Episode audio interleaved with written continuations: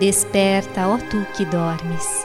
Este é o nome do capítulo 7 que abrimos agora e que traz reflexões a respeito da importância e necessidade do despertar da consciência divina em cada ser. Muito temos ouvido ao longo de nossa existência sobre a necessidade do nosso despertar espiritual, do despertar do homem para uma nova realidade do espírito. Através dos tempos, muito temos recebido sob a forma de orientações no sentido da importância de nossa transformação espiritual, fundamentada nos elevados valores da virtude, em uma vida temperada dos sublimes dons do Atma o princípio divino manifestado em cada ser. Muitos mestres nos têm transmitido por via oral e escrita, e mesmo através de seus mensageiros, desde tempos longínquos, excelsos ensinamentos sobre a necessidade de uma transformação do homem com vistas a esse tão almejado despertar espiritual. E muito tem sido dito pelos grandes luminares da humanidade a respeito da necessidade de acordarmos do sono a que estamos entregues há milhares e milhares de anos. Seres iluminados têm nos orientado a despertar de nosso interior a realidade do ser que verdadeiramente somos, para que este real ser se expresse com toda a sua grandeza e esplendor. E todos nós, com a experiência e o amadurecimento do dia a dia de nossas vidas, ao passar dos tempos, sentimos no próprio íntimo um ímpeto que nos impele na direção do aprimoramento cada vez maior de nossas qualidades, dons e virtudes, e assim alcançarmos os reinos de beleza e felicidade.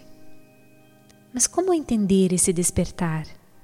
Em que consiste tal acordar, de modo a não continuarmos adormecidos nesse sono milenar, libertando-nos dessa letargia em que estamos acomodados há milhares de anos? Podemos entender o despertar espiritual como um convite interno para a conscientização de nossa natureza real. Tem a ver com desvelar-se. Em essência, está relacionado à necessidade de cada indivíduo retirar o véu da ilusão que impede os olhos de realmente verem e pode ser entendido como autorrevelação. Despertar espiritual tem a ver com o que as diversas religiões dizem a respeito de a volta do filho pródigo, retorno do filho à casa do pai, comunhão ou fusão com Deus, e intimamente associado à autorrealização. Na realidade, união, fusão ou comunhão com Deus nunca acontecerá. Não há e nunca haverá a possibilidade de tal fusão com o divino, considerando que para que haja união ou comunhão de algo com alguma outra coisa, é necessário que tais coisas sejam independentes, que sejam distintas ou diferentes, que haja, enfim, diversidade ou dualidade.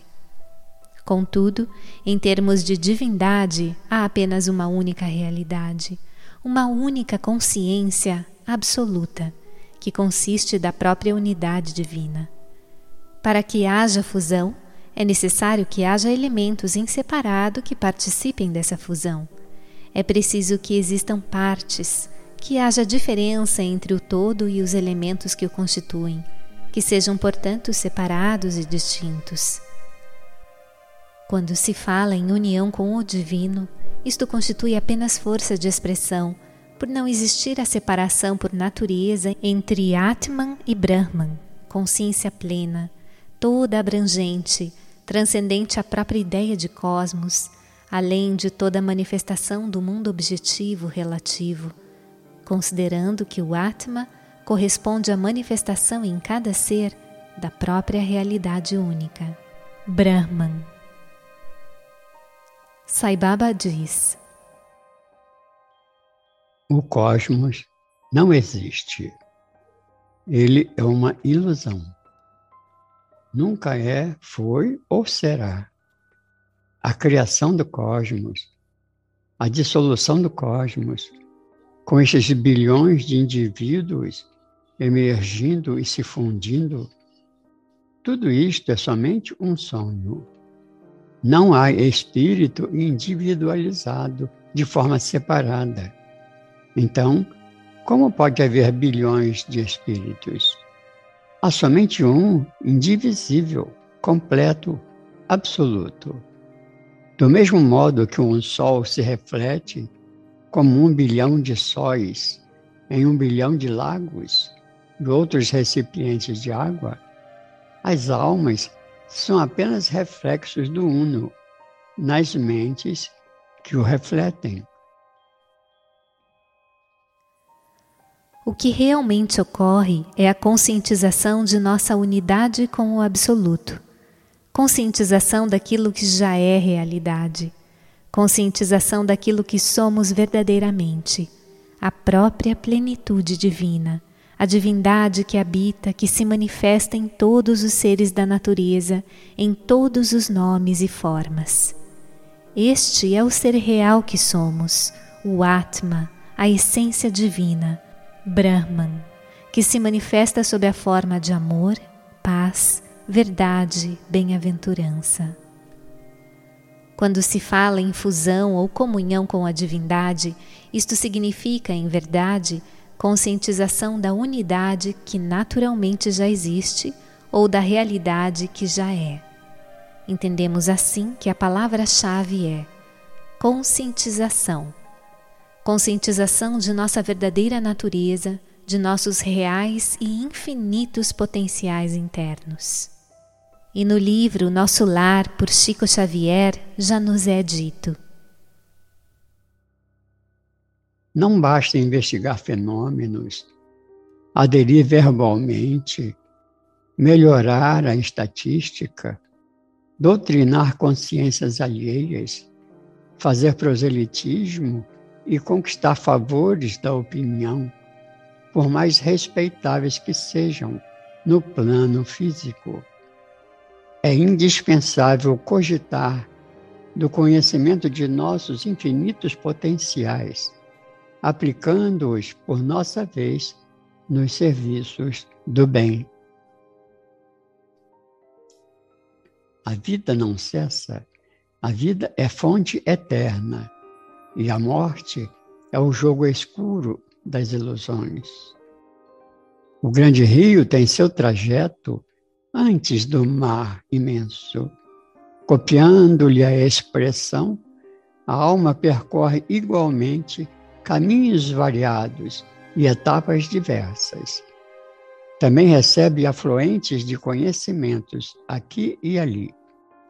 Avoluma-se em expressão e purifica-se em qualidade, antes de encontrar o oceano eterno da sabedoria.